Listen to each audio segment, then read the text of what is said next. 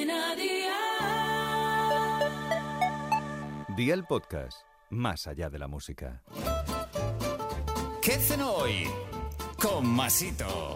Hola familia, esta receta se prepara en pocos minutos y su sabor es fabuloso. Con una salsita muy rápida de preparar conseguiréis unas brochetas de salmón ideales. Así que ve por la libreta y toma nota de los ingredientes que te doy la receta. 200 gramos de salmón fresco cortado en tacos, sal, dos yogures naturales, un limón, pimienta negra, 12 tomatitos cherry y 6 brochetas de madera o de metal. ¿Empezamos con la preparación? Pues venga, ¡al lío!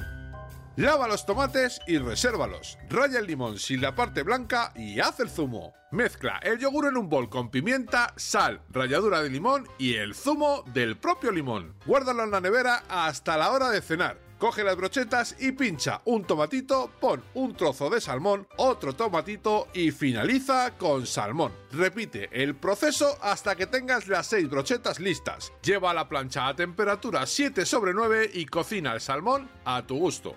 Adereza con sal y pimienta el salmón, acompáñalo con la salsita de yogur y amigo mío, ya tienes la cena lista. Así de fácil, así de Aldi. Consejito del día, estas brochetas las puedes variar con el pescado que más te guste y las verduras que te apetezcan. La salsa, en vez de limón, también queda espectacular con zumo de naranja. Los deberes para mañana te los dejo por aquí y recuerda que en Aldi puedes hacerte con todo lo que necesitas para esta receta y mucho más para llenar tu despensa a precios siempre bajos un bote grande de alubias blancas en conserva, 4 hebras de azafrán, 30 mililitros de aceite de oliva virgen extra, medio vaso pequeño de harina, una hoja de laurel, 400 mililitros de caldo de ave, dos huevos y sal. Espero y deseo que te haya gustado esta nueva receta y que te suscribas al podcast. Ya sabes que es gratuito. No olvides compartirlo con tus familiares y amigos y te espero mañana. Recuerda, paso lista.